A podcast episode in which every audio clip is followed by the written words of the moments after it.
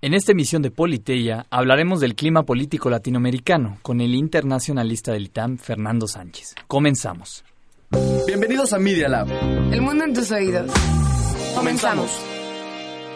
Los hechos, comentarios y opiniones expresadas en este sitio y programas son responsabilidad de quienes los emiten y no reflejan bajo ninguna circunstancia el punto de vista de la Universidad Panamericana o de sus autoridades y o representantes legales. Sin fines de lucro. Escuchas Media Lab. Hoy, lo que acontece en el mundo nos acontece a todos. En una mesa de análisis, debate e invitados, Enrique Siqueiros, Víctor Hernández y María José García hablarán sobre política, economía y seguridad internacional. Politeya, política sin hueso.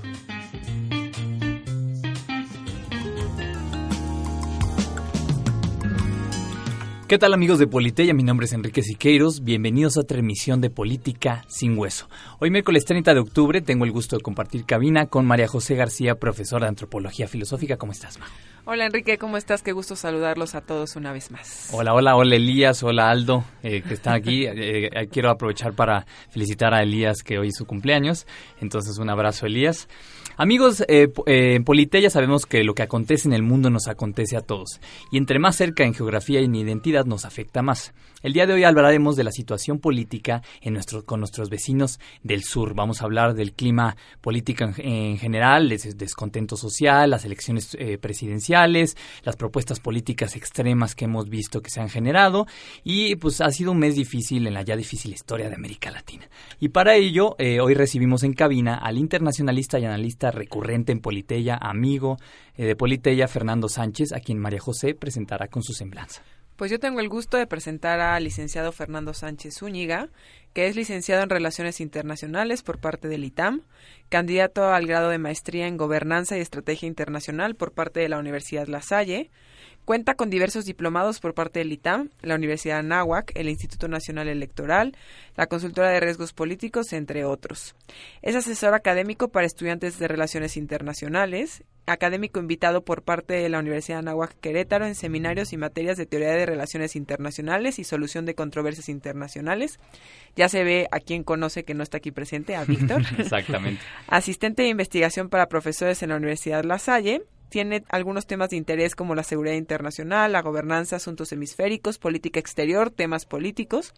Y actualmente es miembro de la Subdirección de Relaciones Internacionales del ISTE, aunque acude al programa en calidad de académico y no por parte del ISTE.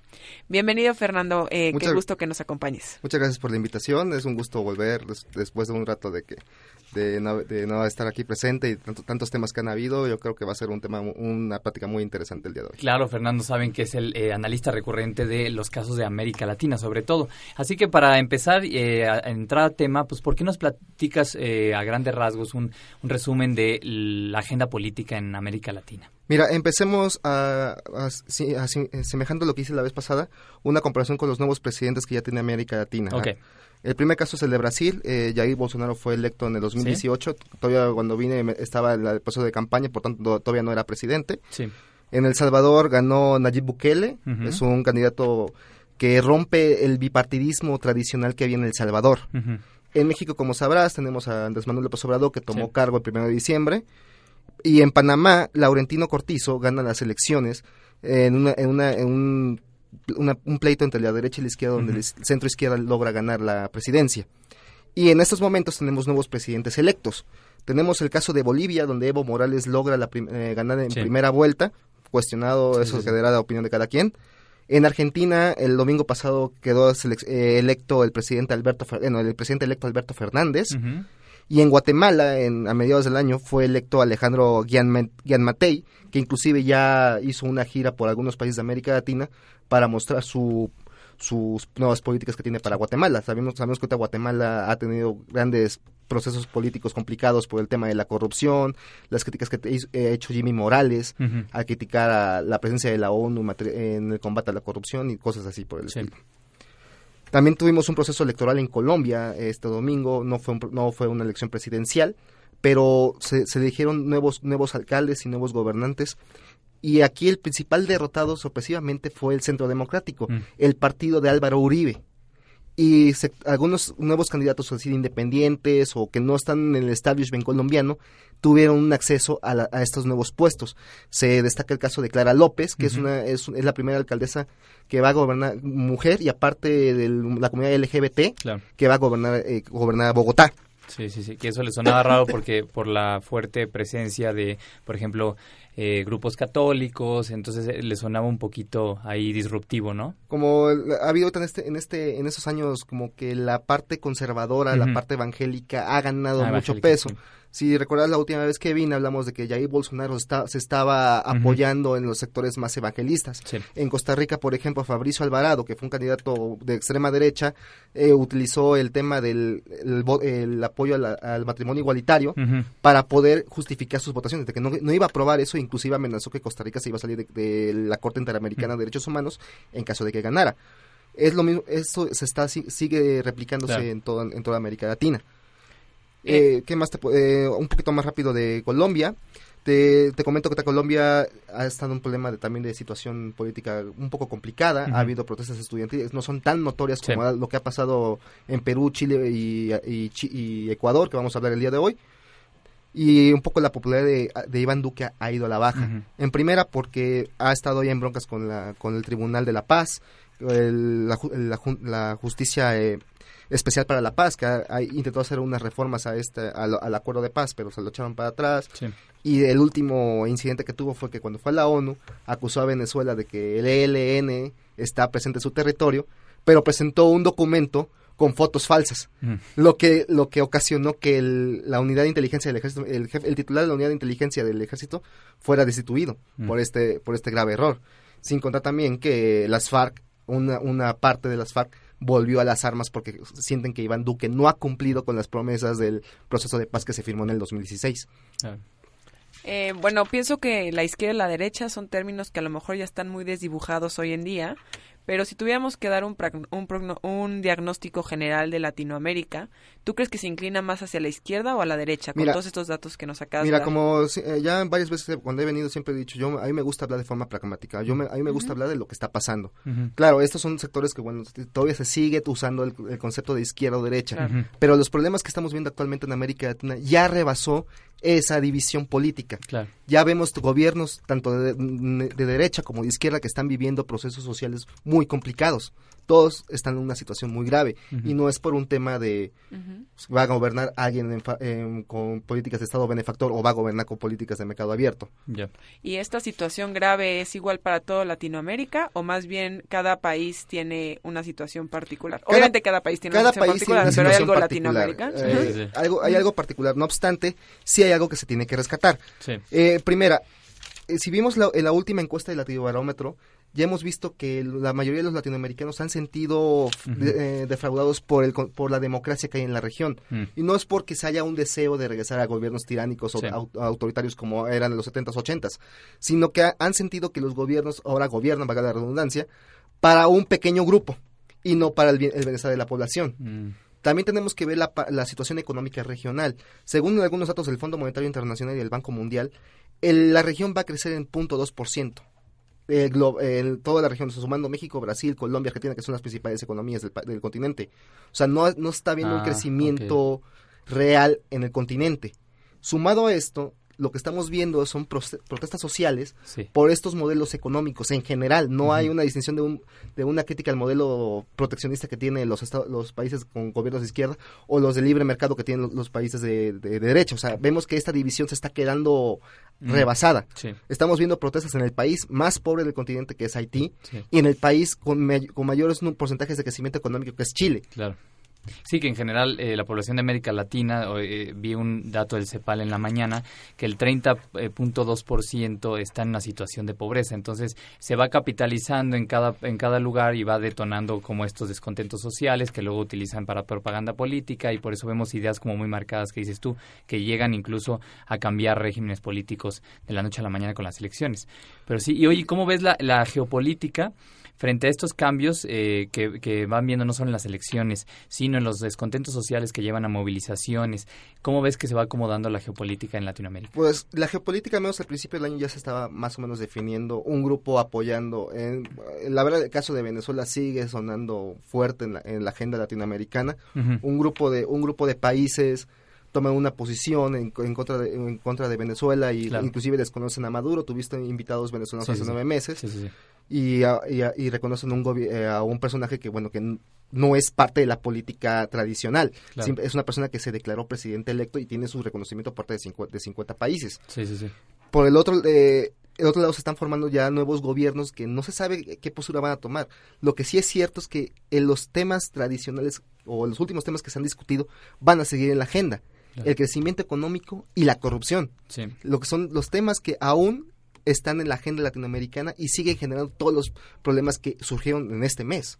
Sí, y nada más, eh, antes de, pasar por Venezuela, que, me lo mencionaste, ahorita igual cifras en la mañana que reportaba eh, el país, que las movilizaciones y las migraciones que hay eh, hoy en Venezuela y que se estiman para los próximos años ya están rebasando los 6 millones de, de migrantes sirios y de refugiados. O sea, ese, ese tipo de éxodo pues sí trae una crisis. Ya está llegando una comparación similar, pero no, el, el, el problema es distinto al de Siria. O sea, no se puede comparar. En Venezuela sí hay una situación política económica muy grave, pero no es por un asunto de guerra interna a como lo estamos viendo en Siria. Ahorita no, no me corresponde tratar de hablar de Siria, pero es un tema muy distinto. Okay. Oye, este poco crecimiento que tiene eh, Latinoamérica en general se debe a la situación europea, a la situación de Norteamérica. ¿Qué explica que haya un poco crecimiento en general? Mira, en el 2014, bueno, antes de, antes de decir esto, digamos que del 2005 hasta el 2014 hubo un boom en los precios de los commodities. En, Argentina se benefició por el precio de la soja, eh, Venezuela se benefició por el precio del petróleo este boom le permitió a, esos, a estos países tener capital para poder financiar sus políticas económicas y sociales. Tanto que pasamos, en varios países pasaron de ser países en pobreza extrema a países de renta media, o sea, donde ya hay una clase media más o menos formada. El problema fue que en el 2014 se caen estos precios y los países que manejaban políticas más o menos en defensa de la clase media se vinieron para abajo. Estamos viendo también parte, o el descontento que se está viendo ahorita es porque sectores que ya habían dejado la pobreza están volviendo a mm. ser parte de este, de este segmento social. Y mm. esto rompe un poco las esperanzas. Ahora estamos viendo que si antes, con estudiar, con tener una licenciatura, podías tener un trabajo estable, hoy estamos viendo la precariedad del trabajo. Ya no es tan fácil encontrar un, mm. puesto de trabajo donde puedas generar un poco de crecimiento. También el ingreso ha caído. Se han eh, implementado aumentos en las tarifas especiales, por ejemplo, del gas, del agua, como lo vimos en Argentina y Chile. Y ya cada, cada fin de mes la sociedad latinoamericana ya no puede llegar, ya está están apretando mucho los bolsillos, lo que expresa también porque hay un gran descontento en varios países. Ok, entonces el primer caso es el, y claro ahorita porque lo tenemos, es el caso de Chile, que incluso además acaban de anunciar que se cancela la cumbre mundial del clima y el foro de Asia-Pacífico justo por las protestas. Es el caso de Chile, este caso como paradigmático de, aun que era de las economías más fuertes, quizá la más fuerte de Latinoamérica, la joya del Pacífico, esto que muestras de la clase social, sobre todo la media, el caso de Chile sí es como que decía, era la, es el, era el oasis del neoliberalismo latinoamericano, un país que tiene el mayor porcentaje de crecimiento económico, o sea, una, una política económica eficiente. Lo que, pero lo que está pasando es que la, la, sociedad, la ciudadanía en general, no está percibiendo esa distribución de la riqueza que no tanto lo ve en sus bolsillos. No lo ve en sus bolsillos. Ese descontento te dice que cada, cada fin de mes yo ya estoy sufriendo. Entonces, ¿dónde está la riqueza que el gobierno chileno tanto promueve en el mundo. ¿Dónde está Elías? ¿dónde, ¿dónde, está, ¿Dónde está esa, dónde se refleja esa ayuda?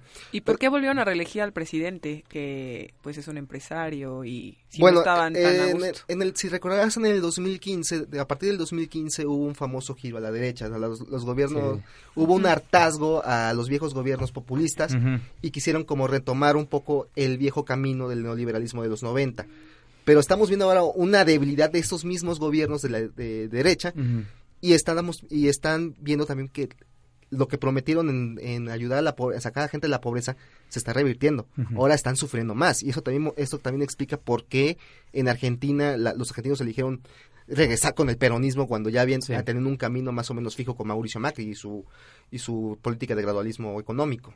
Entonces Chile eh, es este como un caso importante, un gran foco rojo porque siendo igual de la economía más fuerte de Latinoamérica, sus índices, por ejemplo, de desigualdad son los más altos. Son los más altos porque, porque como dicen algunos compañeros chilenos, toda la política está eh, monetarizada, o sea, todo se maneja por dinero. La educación eh, ah. de universidad universitaria es gratuita. Pero para poder acceder a esa educación se requiere tener preparación y la mejor preparación la tienen las, las escuelas privadas. Ah, o sea, es, ya es difícil de que los chilenos puedan llegar a la universidad. Solo el 60% logra entrar a la universidad pública. Un poquito tema, más que aquí, ¿eh? Un poquitito más. Sí, sí, Pero es un caso parecido. La, la, educación formal, privada, a veces garantiza mucho mayor nivel. Por ejemplo, también el tema de pensiones, eh, seguridad social. Las pensiones, en la mayor parte es, privado. Lo maneja mm. sectores privados. Sí, sí, sí. Y con esa con esta precarización del trabajo o como dijo por ahí el presidente argentino, esta uberización de la economía, mm, de que todos ya todo todo el tema del emprendimiento de trabajo es prácticamente poner tu mochila de Uber Eats o manejar tu auto. Está dificultando ya a la gente que pueda tener un acceso a futuro a una pensión. Mm, claro, porque no hace este historial y, no, no toquemos lo de la pensión porque eso sí ya me empieza a preocupar. Bueno, pero eso es lo que nos va, a lo mejor a ellos les llegó más pronto, ¿no? Pero ese es eh, el panorama para nuestro país, ¿no? No sabía decirte eso, digo, la verdad. Eh, el, gobierno, el gobierno eh, chileno lo que estuvo estableciendo fue, intentó hacer alguna algunos cambios en la política de pensiones con Michelle Bachelet, pero con Sebastián Piñera ya en el 2007 lo echó para atrás. Esa reforma no, no sucedió, que era más o menos darle un poco de un ingreso universal a los chilenos. Bachelet lo echó para atrás. No fue hasta hace dos semanas, que ya, hace una, hace una semana, perdón, que Sebastián Piñera tuvo que volver a aceptar la política de un ingreso, un ingreso mensual universal para poder contentar un poco a los chilenos. Lo también lo que pasa es que los salarios los salarios en Chile han, han, bajado. Ya no está ya la, la, competencia laboral ha hecho que los salarios se vuelvan más precarizados. Eh, pero es porque baja el salario o porque las cosas son más caras y entonces las dos cosas. El salario, el poder de el poder adquisitivo ha disminuido. Ah, ok, O sea, ya no están eh, el gobierno chileno ha quitado algunos subsidios a, algunos bienes públicos como el gas, el agua. Pues el caso del metro que fue el que detonó de alguna manera. Ahorita vamos a eso. El punto es que todo esta, todo esta, todo este problema se fue juntando, juntando, juntando, que cuando llegas el problema de vamos a aumentar la, tarifa del metro, explotó. Claro. O sea, e, era una olla express que se estaba tardando en dar, porque es, un, es un problema que viene desde después de la dictadura chilena, no es un problema que surgió hace 5 o 10 años cuando Pinochet estuvo cuando Pinochet estuvo en el gobierno él aplicó las políticas neoliberales el experimento neoliberal se aplicó en Chile de forma extrema. Los Chicago Boys. Los famosos Chicago Boys. Cuando regresa la democracia todos los gobiernos de concentración democrática que fueron gobiernos de izquierda entre centro izquierda y izquierda un poco populista no cambiaron mucho la, forma de cómo llevar la economía. Se, se fueron a la parte social pero a la parte a la parte económica no le quisieron mover nada Michelle Bachelet intentó en su segundo periodo, pero se enfrentó también de que esos gobiernos, a pesar de izquierda, y también hubo gobiernos de derecha como Sebastián Piñera, tenían el Congreso siempre en su contra. Por tanto, no podía pasar, no se podían pasar reformas muy severas. Oye, y eso en el ámbito económico, pero en el ámbito social ha sido para nosotros ha sido muy distinto cómo se ha manifestado Chile, ¿no? Esta manifestación del domingo que fueron Eh, pues un millón de personas, los toques de queda. Eh, ¿Qué opinas sobre esta manera de reaccionar ante el supuesto neoliberalismo que no está funcionando en comparación con las reacciones que nosotros tenemos? Aquí vuelvo con lo que te dije al principio del programa. el problema no es ni el neoliberalismo ni el famoso comunismo que tanto algunos sectores pregonan que están intentando desestabilizar el país. El problema aquí es la desigualdad que hay eh, con los chilenos. O sea, que ya el, impacto en sus bolsillos se refleja en cómo ven la vida. Y esto al final era una, era una bomba de tiempo que explotó simplemente por coincidencia lo que pasó en Ecuador y eh, Perú. Oye, pero la teoría, al menos lo que sostiene mucha eh, la tradición económica liberal, es que la desigualdad en sí no es el problema. O sea, no importa que eh, una persona gane más que otra, sino el nivel de pobreza. La distribución de la riqueza es el gran problema. O sea, de cómo, cómo cómo esa riqueza que tanto pregonaba Chile se refleja en los bolsillos de los chilenos. Pero, pero no, su índice de pobreza es muy bajo. ¿Por qué, ¿Cuál es el mecanismo que hace que la desigualdad haga que se movilice la gente? La pobreza disminuyó, es cierto, pero también la, eh, la clase media que, que, que recién aumenta la, disminuye la pobreza porque aumentó la clase media. El país se volvió de renta, de renta media. Ajá pero ya se le está complicando a esa gente poder llegar a fin de mes y sienten la amenaza de que pueda caer otra vez esa gente a los sectores de pobreza. Amigos, nos vamos acercando al primer corte. Esto es un punto importante porque, y contra estos que pregonan que la desigualdad no es un problema, de hecho yo creo que no debería ser un problema, pero muchos de los mecanismos sociales que nos gusta hablar de en Politeya es que si el otro tiene demasiado, algo nace en el estómago de un ser humano que mueve, y sobre todo si estás, eh, si estás constreñido por muchas necesidades, mueve a que te, eh, te movilices y pues digas que no estás de acuerdo. Amigos, eh, vamos a un corte. Esto es Politeya, política sin hueso.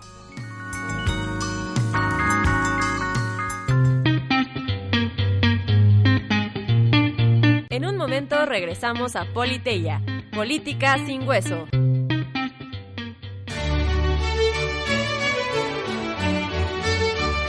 Salvete. Hola. Audite queso nun sin lingua latina. Escucha, por favor. Nunti in lingua latina. Unicus programa annunciorium messici et orbis terrarum in sermone latino et hispánico. El único noticiero en el mundo en latín y en español con noticias de México y del mundo. Danielis. Danielis. Et Aloysius. Singulis tibi et nomadibus expectamus. Dani Gallegos, Dani Rodríguez y Luis Pesquera te esperamos de lunes a viernes a las 8 de la mañana. Bene valete. Hasta luego. Escucha Imagen Líquida, todos los viernes a las 11 de la mañana. Imagen Líquida, el espacio de diálogo que lleva la fotografía a tus oídos. Con Oscar Colorado y Ulises Castellanos. Aquí en Media Lab Radio. You're listening to Media Lab Radio. Estás escuchando Media Lab. El mundo en tus oídos. Continuamos con Politeya, política sin hueso. Sí, No, no lo sé, pero... sí, sí, claro. Amigos, estamos de vuelta aquí en Politeya. Eh, María José nos ayuda siempre con un recuento de qué es lo que se ha hablado en el primer corte. Eh, pues bueno, estamos aquí eh, hablando un poco de la situación de Latinoamérica con el licenciado Fernando Sánchez. Hicimos algún recuento de los presidentes de Latinoamérica. Vimos que en realidad eh, esta terminología de derecha e izquierda es un poco obsoleta y nos centramos más bien en lo que está pasando en Chile, donde hay mucha desigualdad, aunque la pobreza no haya aumentado, lo cual es curioso. Y pues Enrique empezó a problematizar acerca de eso. Ahora, eh, un poco hablando de Chile, yo te quería preguntar la comparación entre lo que ha pasado en Chile y lo que ha pasado en Ecuador. Mira, eh, eh, lo que pasó en Ecuador ya es también un lastre que ha venido desde los gobiernos de Rafael Correa desde el 2007 hasta el 2015. Hasta el 2015.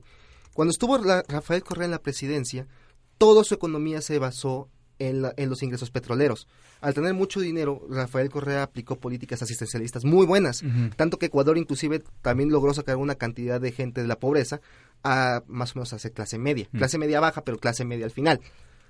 Cuando se, se cae este boom en el 2014, pues vemos que el gobierno de Ecuador tenía un déficit fiscal muy grande, impagable. O sea, el, el gasto público superaba al ingreso del PIB nacional. Mm. Tanto es así que cuando entra Lenin Moreno en el 2017, que es un caso muy raro, porque Sí. Lenin Moreno entra apadrinado por Rafael Correa, que él iba a ser su sucesor.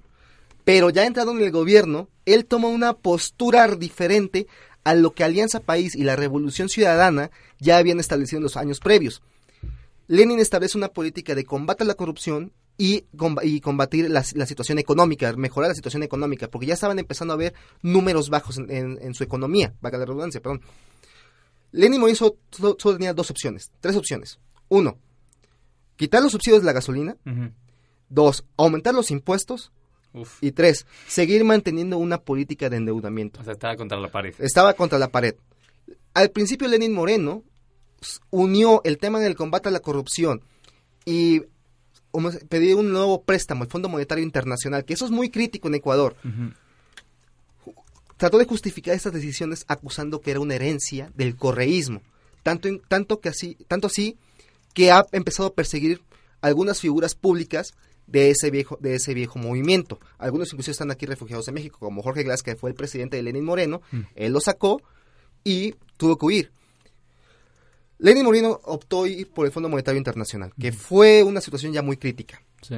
Porque Ecuador ya ha tenido una historia desde los 90 de cuando va un presidente al Fondo Monetario Internacional, a los pocos días lo están sacando del poder. La ventaja que tuvo Lenin Moreno es que la- la- las organizaciones indígenas, las que son los, los mayores el mayor ejemplo de cómo una sociedad se mueve en Ecuador. Eh, Los indígenas son los que tienen mayor presencia en la movilidad social. Tienen, un- ah, hasta una conferencia, un congreso de todas las naciones indígenas que tiene Ecuador. Y ellos ya han tenido experiencias en sacar gobernantes ecuatorianos. En el 98 sacaron a Abdalá Bacarán, en el 2000 a Yair Ma- Mail, si mal no recuerdo cómo se llama, y en el 2005 a Lucio Gutiérrez. O sea, y, es, y estos fueron sacados porque acudieron al Fondo Monetario Internacional y aplicaron políticas de paquetazo. A pesar de esos tres presidentes que te acabo de mencionar, ninguno de esos tres se atrevió a tocar el subsidio a la gasolina.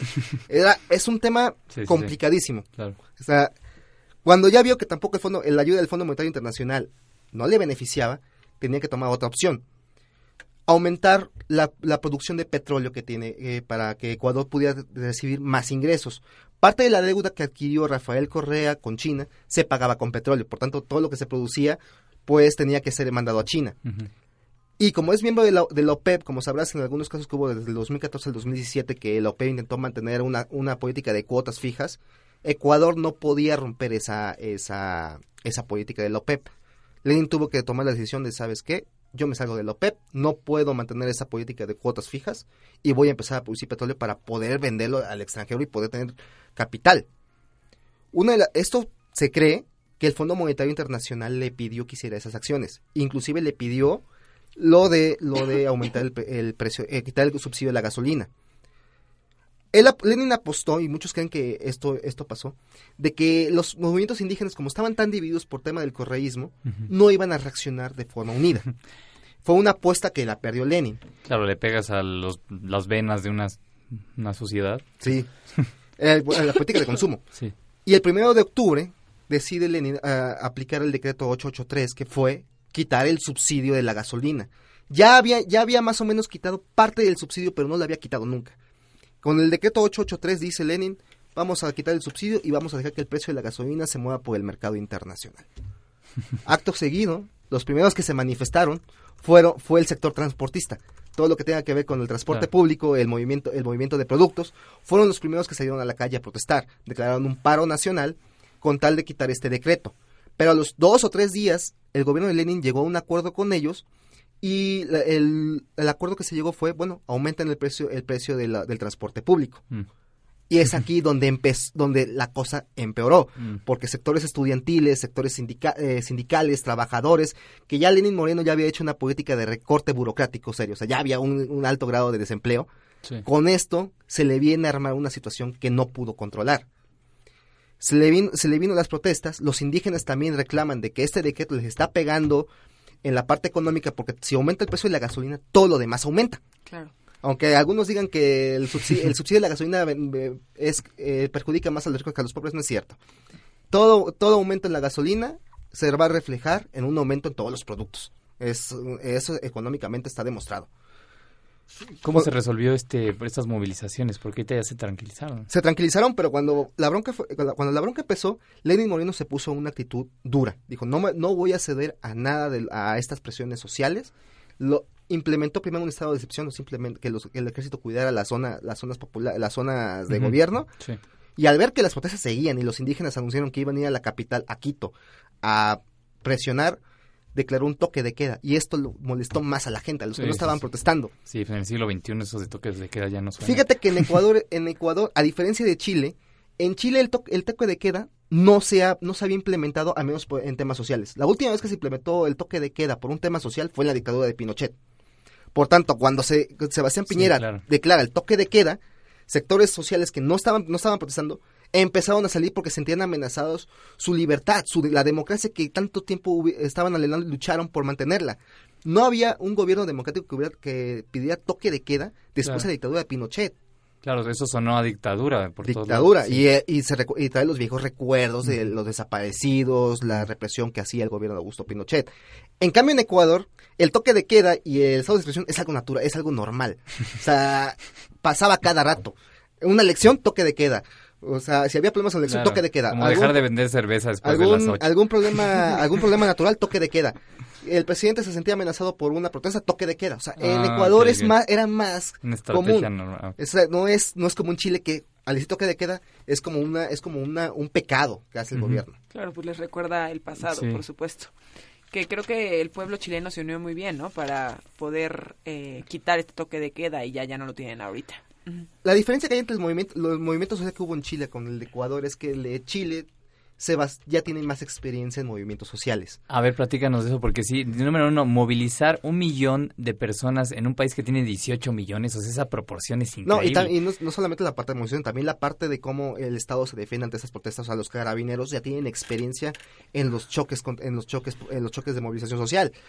Chile ya ha tenido protestas en el 2015 con los estudiantes, en el 2011 con los estudiantes otra vez, o sea, ya tienen esa experiencia.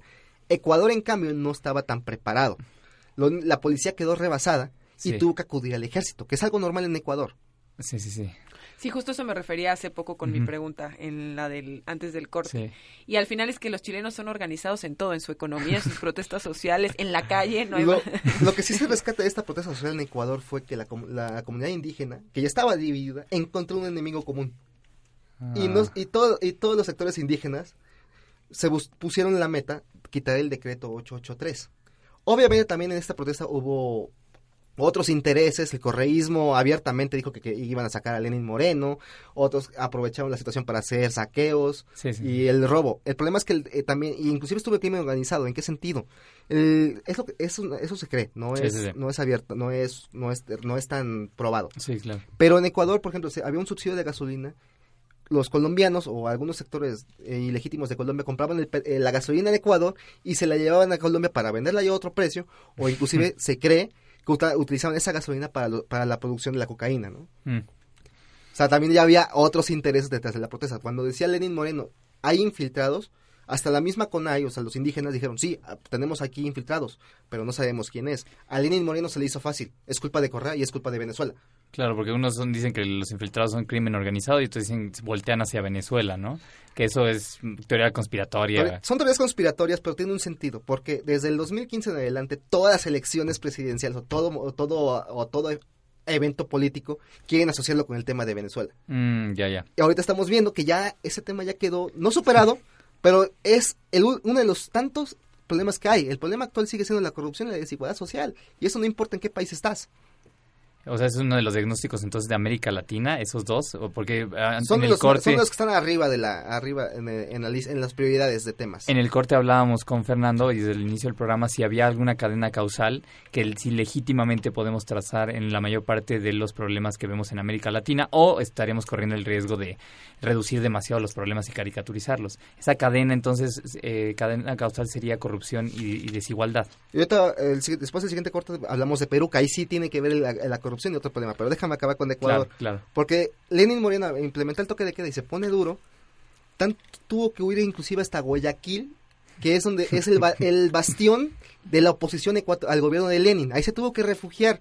Porque Lenin, cuando empezó a separarse del correísmo, obviamente los correístas lo, ma- lo mandaron, lo mandaron Sí, sí, sí. por un tubo y se tuvo que refugiar en los votos de la oposición. Inclusive cuando en el 2017 hizo un referéndum para evitar que Rafael Correa volviera, no votaron los correístas. Lenin obtuvo una victoria para que no volviera a correr gracias al voto de los anticorreístas. Eso lo ha, eso lo ha defendido. Pero cuando vieron que también ya la situación se estaba, se estaba pasando a Guayaquil. Lenin dijo, ¿sabes qué? Me regreso a Quito, convoco, convoco a una, a una, a un mensaje nacional, a un diálogo nacional con los indígenas para llegar a un punto, a un punto de acuerdo. Y fue aquí, por, en transmisión nacional el domingo, el Sí. domingo, hace dos domingos, de que decide echar para atrás el decreto 883 y va a ser reemplazado por otra política, otra reforma económica que no que tenga un consenso tanto con las con las comunidades, los- la, la sociedad más rezagada Mm. con los grandes empresarios. Ahorita salió hace dos días que una de las propuestas es que se le ponga IVA a las aplicaciones eh, telefónicas. Ok, ya al menos está viendo hacia otra parte de la población. Pues hubiera sido un domingo antes porque nos echó para atrás nuestra gira filosófica a Ecuador y tuvimos que cancelarla. O- Oye, y antes de pasar a otro país, ¿cuál es, eh, ¿qué le auguras a Chile y a Ecuador? O sea, ¿cuál es el panorama actual y qué crees que pase en los meses Los, próximos? ambos gobiernos ya quedaron muy debilitados. El haber cedido ya les quitó la, la poca legitimidad que ya tenían.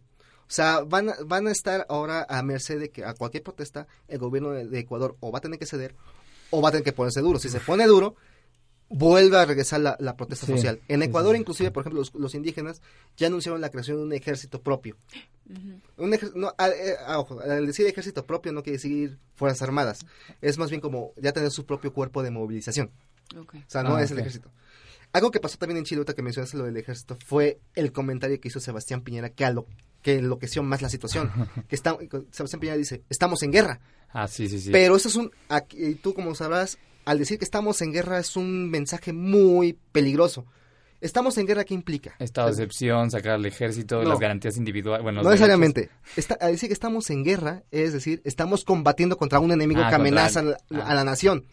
El problema es a quién estamos combatiendo. Sí, sí, sí. Tanto que hasta el ministro de Defensa dijo, eh, es- espérate, espérate, esto yo no, yo no concuerdo que estamos en guerra.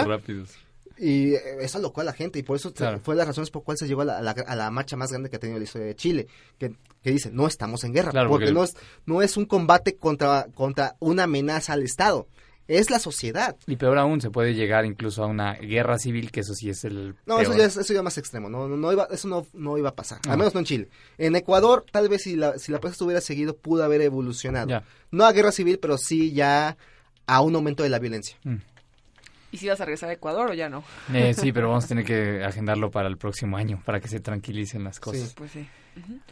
Eh, y también querías hablar un poquito más, no sé si quieres agregar algo de Chile o de Ecuador o ya nos pasamos Mira, directamente a... A mí me Yo interesa creo que, que, antes de que el sería bueno que trajéramos a Perú, porque Sí, es un tema muchísimo más complicado que el de Ecuador y Chile. Ok.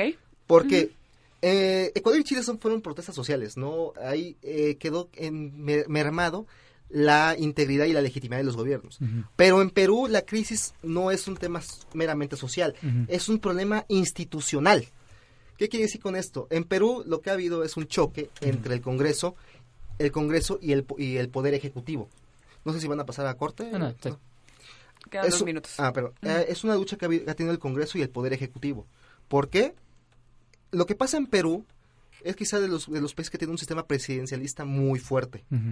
¿A qué, se- en qué- ¿A qué me refiero? El presidente de la República tiene inclusive do- dos mo- eh, instrumentos constitucionales que le permite presionar al Congreso, que es el voto de confianza y el voto... El, permíteme un segundo. Tiene más poder que tú, Tiene el voto de confianza ¿Eh? y el bueno que pueda que también puede presionar al, al Congreso para que aprueben algunas posturas. Cuestión de confianza, perdón. ya. La- el voto de confianza y la cuestión de confianza son cosas distintas, pero muy similares. Que estos, si en la cuestión de confianza lo que te quiere decir es el presidente de la República intenta pasar una iniciativa, el Congreso no se la no la discute, mete la cuestión de confianza de que es, ok, yo te pongo mi iniciativa, tú apruébala y si no me la apruebas a la primera, yo acepto que fui derrotado y cambio todo mi gabinete presidencial. Pero si vuelvo, si vuelvo a meter otra vez, ya después del cambio de gabinete, vuelvo a meter esta iniciativa al Congreso y ustedes no me la aprueban, yo disuelvo el Congreso. Y el voto de confianza es, es igual, tiene que ver con el gabinete. sí, sí. El gobierno, el, la pre- el presidente peruano establece, ¿cómo se llama? Propone a quienes van a formar su gabinete y el Congreso lo tiene que aprobar. Si el Congreso no lo aprueba, bueno, se hacen se hacen las discusiones para que se pueda hacer un nuevo gabinete que sea acorde a los intereses. Pero si no lo vuelve a aprobar, el presidente puede pedir que se disuelva el Congreso. Soy extremo para nosotros, que dice que, oye, se puede Claro, disolver sí. el Congreso de forma muy, muy sencilla. Pero esto es una herencia que dejó el Fujimori, el Alberto Fujimori en los 90. Cuando se, se dio el famoso autogolpe del 92, Fujimori estableció una nueva constitución que le daba esa posibilidad de, de poder para poder diezmar un poco la posición que tenía y poder aplicar las políticas de, de shock económicas y rescatar a Perú. Y si se disuelve el Congreso, entonces se vuelve Se disolvió a el llamar, Congreso. pero se vuelve a llamar elecciones. Se vuelve a llamar a elecciones. Y en ese inter, Hay una comisión permanente del Congreso, son son algunos parlamentarios que se quedan en el Congreso y son los que se hacen las labores legislativas. Es lo que está haciendo, eh, está gobernando a Perú. ¿Cómo llegamos a este problema? Ujú. En el 2016, cuando fueron las elecciones presidenciales, ganó Pedro Pablo Kuczynski. Él, él no tiene un partido político. De hecho, los partidos políticos en Perú son un poco más rezagados. O sea, no tienen, una- no tienen tradición de estructurarse fuerte. Siempre van cambiando conforme Ujú. los intereses. Hay, pa- hay partidos que un día son de izquierda, al día siguiente son de derecha. O sea, van cambiando. y hay un presidente muy fuerte. Por tanto, eh, eh, Ah, este no hay contrapesos. eh, no hay un contrapeso. Lo que pasó en el 2016 fue que ganó un presidente que, aunque era, los dos era de derecha, Ujú. El, el Fujimorismo logró tener la mayoría en el Congreso, que es más derecha que Pedro Pablo Kuczynski. Y aquí empezaron los roces. El primer intento fue, el primer, la primera crisis que hubo en el Perú, bueno, antes de decirte esto, hay que decirte que en Perú desde el 2006 hasta ahorita ha habido siete crisis, no una. O sea, lo, el, ult- lo- el último incidente que hubo del cerrar el Congreso fue la séptima y esta fue ya como la gota que derramó el vaso. Pero fueron, fueron varias antes de llegar a ese problema. ¿Qué pasa aquí? Que el problema de la corrupción también se, metió, se inmiscuyó en esta lucha de poderes. Porque tanto el, tanto el presidente como el miembros del Congreso están involucrados en el caso de Odebrecht. Y en esta lucha de poderes, pues la unos buscaban tratar de mantener a los fiscales de su lado para que no fueran acusados. El primer, la primera crisis se desató porque Pedro Pablo Kuczynski nombra un gabinete y el Congreso dice no. Y se obli- lo obliga a tener que re- eh, renovar ese, con- ese, ese gabinete. Amigos, vamos a hacer un corte. Eh, Estamos hablando con eh, del clima político latinoamericano con el internacionalista Fernando Sánchez. Esto es Politeya, política sin hueso.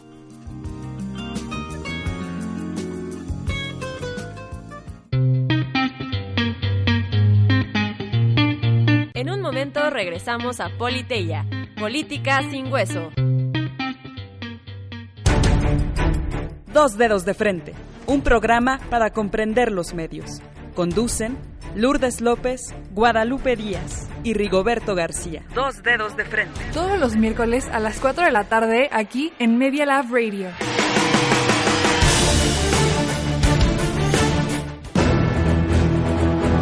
Te invitamos a escuchar Voces Universitarias, el eco de tus ideas, análisis de los temas políticos nacionales e internacionales con Eduardo López, Juan Araque y Carlos Chávez, todos los martes a las dos y media de la tarde, aquí en Media Lab Radio.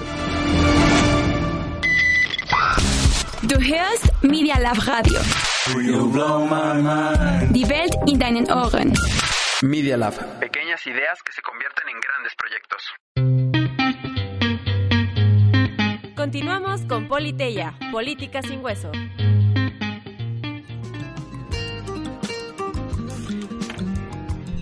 Ya estamos de regreso aquí en Politeya, Política Sin Hueso. Les recordamos nuestras redes sociales en Twitter y en Facebook, que es Politeya UP en todas sus eh, variantes.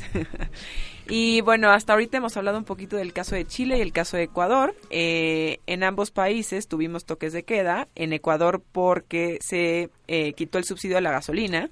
Y bien lo dice Fernando y con razón que quitar el subsidio a la gasolina pues obviamente impacta a todos los sectores de la población. Y en Chile pues por la desigualdad que la gota que derramó el vaso fue elevar el precio del metro. Ahora estábamos hablando de Perú, que es otro caso de América Latina, donde ah, pasa algo, a mí me llamó mucho la atención, la verdad es que no lo sabía, donde el presidente puede disolver el Congreso, lo cual suena a una práctica totalmente antidemocrática y bastante autoritaria. ¿Podríamos hablar un poquito más de eso? Es que este tema de la cuestión de confianza no es algo autoritario, de hecho es una facultad que tiene el presidente para poder mover un poco la, la política, eh, fomentar políticas públicas y tener una mejor gobernanza en caso de que un, un congre- el Congreso fuera muy obstruista como lo está haciendo ahorita el, con- el Congreso peruano. O sea, es una forma de cómo hacer un balance, un equilibrio de poder entre ambos poderes. El Ejecutivo tiene mucho poder, pero el Congreso también puede, tiene la capacidad de eliminar todo el gabinete si lo desea. Pero el Congreso son muchos y son muchos partidos y el presidente no deja de ser uno, ¿no? O sea, no, no está balanceado. No, pero al menos es una forma de cómo se al menos se evita tener eh, conflictos o al menos se intentaba evitar cosa que Sí, al final sí. ya no se logró. ¿Y cómo evitas el poder eh, extremo del presidente? O sea, ¿quién le puede disolver al presidente? De hecho, también el Congreso tiene una tiene la posibilidad de remover al presidente, que se llama vacancia presidencial. Ah. Si se llega a demostrar que el presidente o no está cumpliendo con, su- con sus funciones o abandona el cargo o tiene algún problema de, de enfermedad Sí, que sí, sí. justifique que él no está gobernando, no está gobernando, pueden sacarlo. Y ya hubo dos intentos de no, hubo tres dos intentos de vacancia en el gobierno de Pedro Pablo Kuczynski. Kuczynski estuvo del 16 hasta el 18. Kuczynski renunció por casos de corrupción, ahorita vamos a entrar a eso.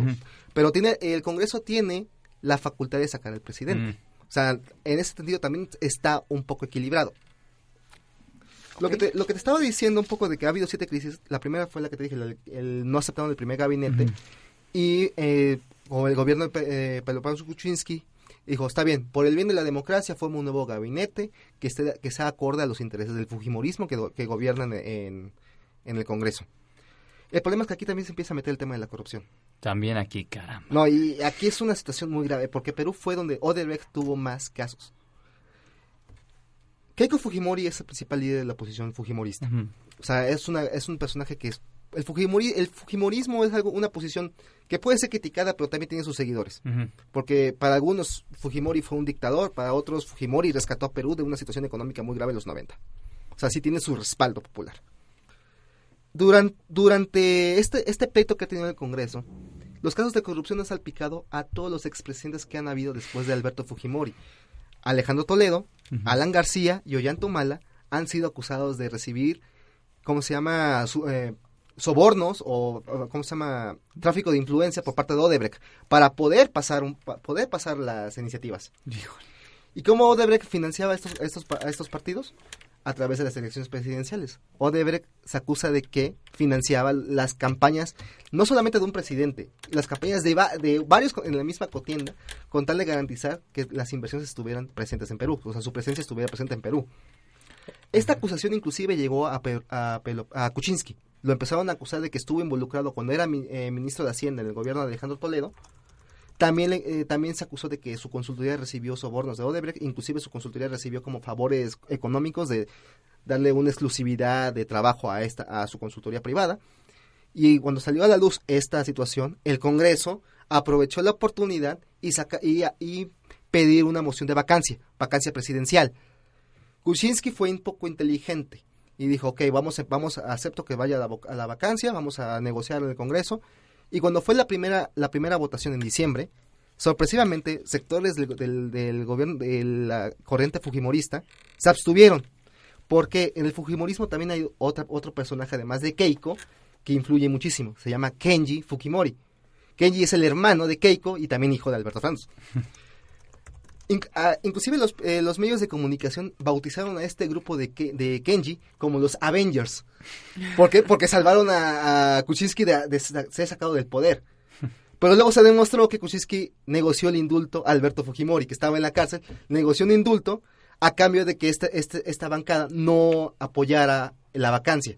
Oye, Fernando, pero yo te tengo que poner en problemas ya que nos estamos acercando al corte, porque tú nos estás mostrando que un algo recurrente y cadena causal en muchos de los problemas de Latinoamérica es la corrupción. En este caso, ahorita hablando de Perú.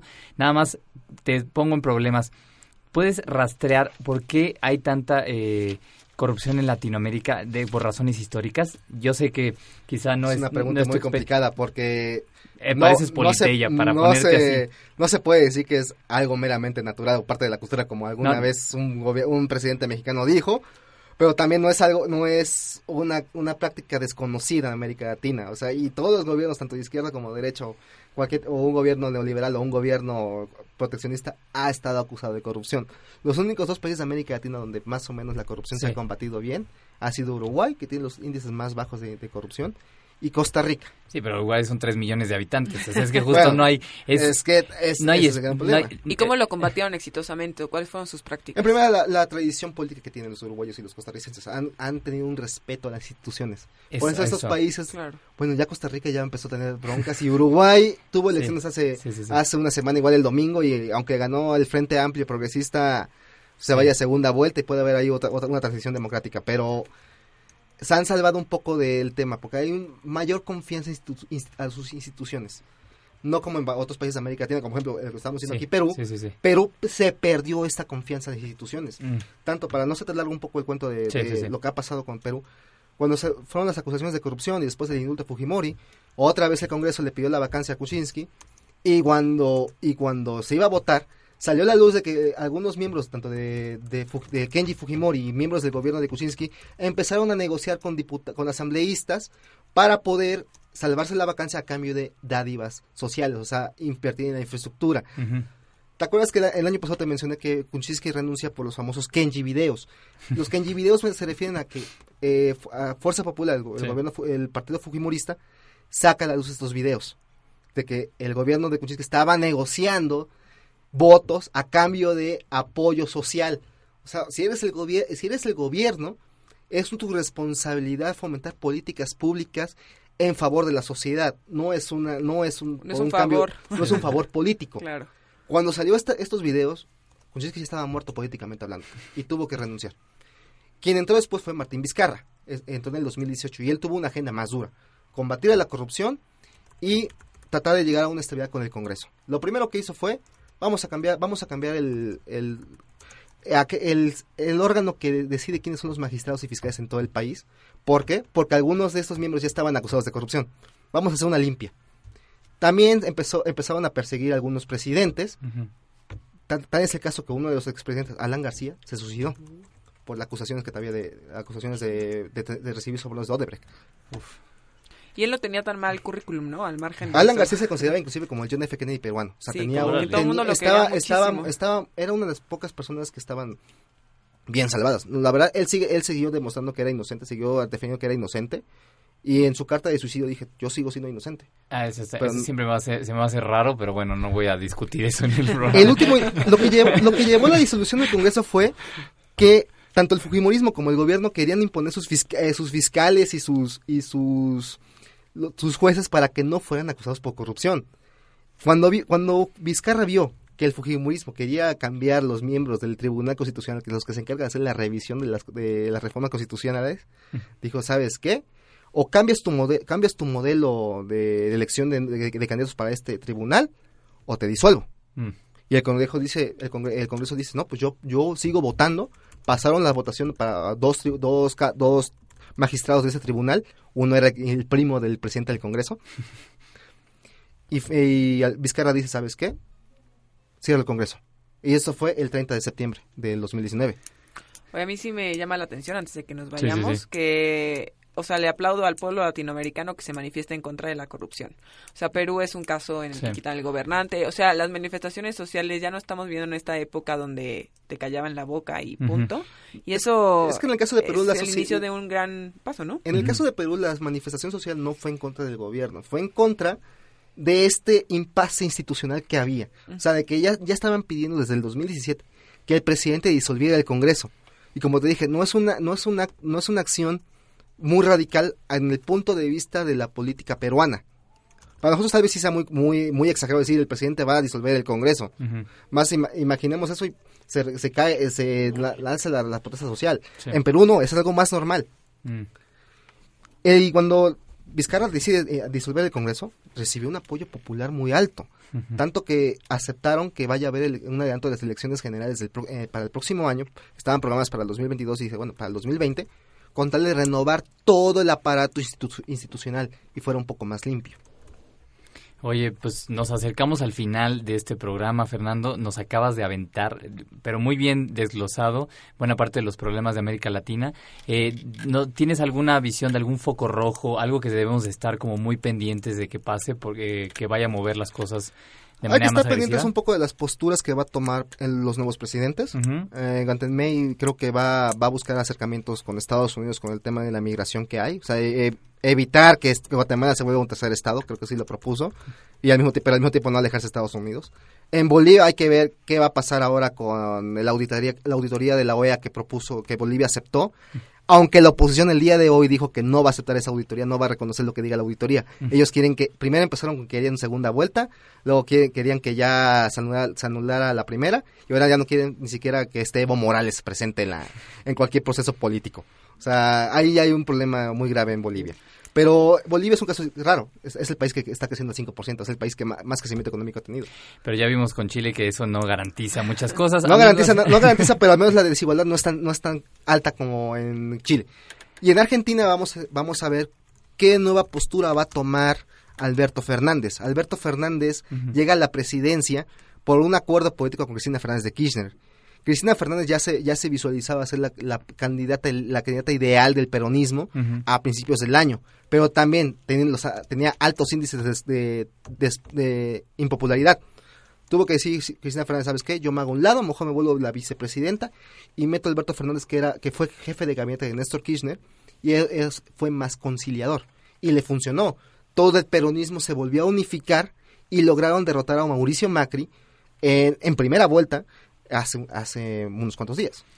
Amigos, con eso tenemos eh, trazado el clima político latinoamericano. Agradecemos al internacionalista Fernando Sánchez que eh, nos acompañó. Agradecemos a Majo García. Le damos un abrazo a Elías Álvarez, que es su cumpleaños. Eh, un abrazo a Aldo en los controles. Y nada más como recordando ese problema de desigualdad y corrupción y la confianza en las instituciones. Esa cosa sí está muy, muy en el hondo, en lo hondo de, de, los, también de los mexicanos. Si quieren seguir también a hablar de política, les recomendamos la barra política a las de 5 a 6 con nuestros colegas aquí en Media Lab. Eh, amigos, esto fue Politeya, Política sin Hueso.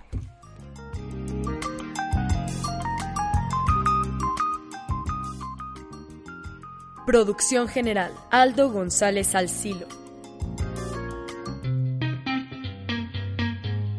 Así concluye Politeya, Política sin Hueso. Te invitamos a escucharnos en nuestra próxima emisión. Encuentra nuestros podcasts en medialab.up.edu.mx. Politeya, Política sin Hueso. Estás escuchando Media Lab. El mundo en tus oídos.